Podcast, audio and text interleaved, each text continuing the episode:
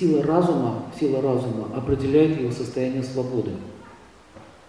Чем выше разум, тем больше свободы. Это правило.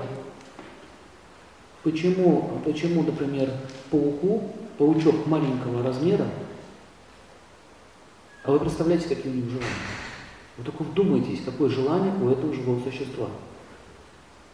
Плеваться паутиной, так, ловить этих несчастных насекомых. Знаете, чем они питаются пауки? Нет. Содержимым кишечника мухи. Они высасывают из ее кишечника все. То есть муха переварила то, что было у нас в кишечнике.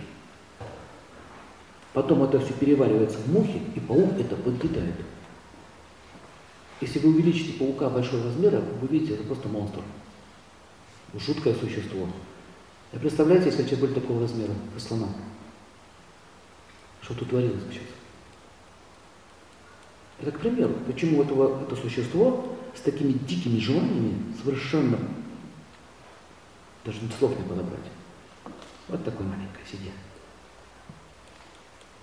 То есть, э, то есть живые существа, такие как микробы, насекомые, их 8 миллионов 400 тысяч форм жизни существует. Вот эти вот существа, они э, ограничены телом, чтобы их свобода была ограничена только на уровне леса там где-нибудь или в углу сидеть. Дальше тебе двигаться нельзя, потому что ты опасен.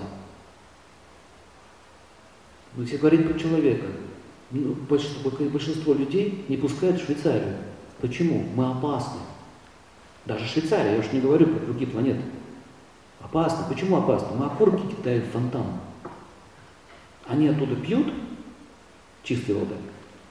Туда люди окурки бросают. Не только наши, то есть вообще другие какие-то люди, которые приезжают туда. На остановке стоит. Ты берешь клубничку, бросаешь денежку, идешь дальше.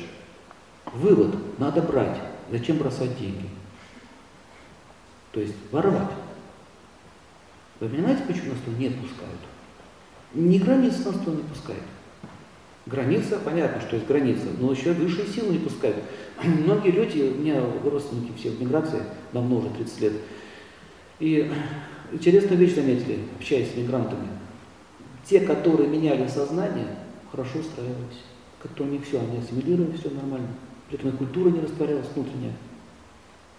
А те, кто продолжали вести по-старому, они просто переезжали с одной территории на другую, но так и не соединялись с тем народом, который живет. Понимаете, о чем я говорю? Своими планами. Из большой Раши переезжали в маленькую. Он как-то в Нью-Йорке на Брайтон прошелся, сидят опять с этими самыми цепями, тот же самый мат, те же самые лица, тот же самый разговор. Переехала из Москвы, они переехали в Нью-Йорк и создали себе улицу Московскую. Построили. Поселили сейчас на Луну, они там построят Москву. Сделают невыносимые условия жизни, поднимут цены. И все будет то же самое. Я не говорю, что Москва плохой город, есть еще хуже места на Земле. Но мы можем жить лучше. Но как мне вчера рассказала Светлана, что есть в Москве есть один деденька, который 17 лет посвятил тому, что в дворах делает спортивные площадки и так далее. Вы смотрите, пятиэтажка, страшный хрущевка превратилась в райское место. А все остальные подняли цену на продажу этих квартир. Он пускай работает, а мы на его труде заработаем. Сознание паразитов. И вот, а если бы каждый москвич так мыслил, он бы жили лучше, чем в Европе и в Америке. Гораздо лучше. Так что оказывается, проблема-то лежит не в том, что где мы родились, или на какой территории живем. Территория это всего лишь территория. А что творится на этой территории? Какие люди ее заселяют?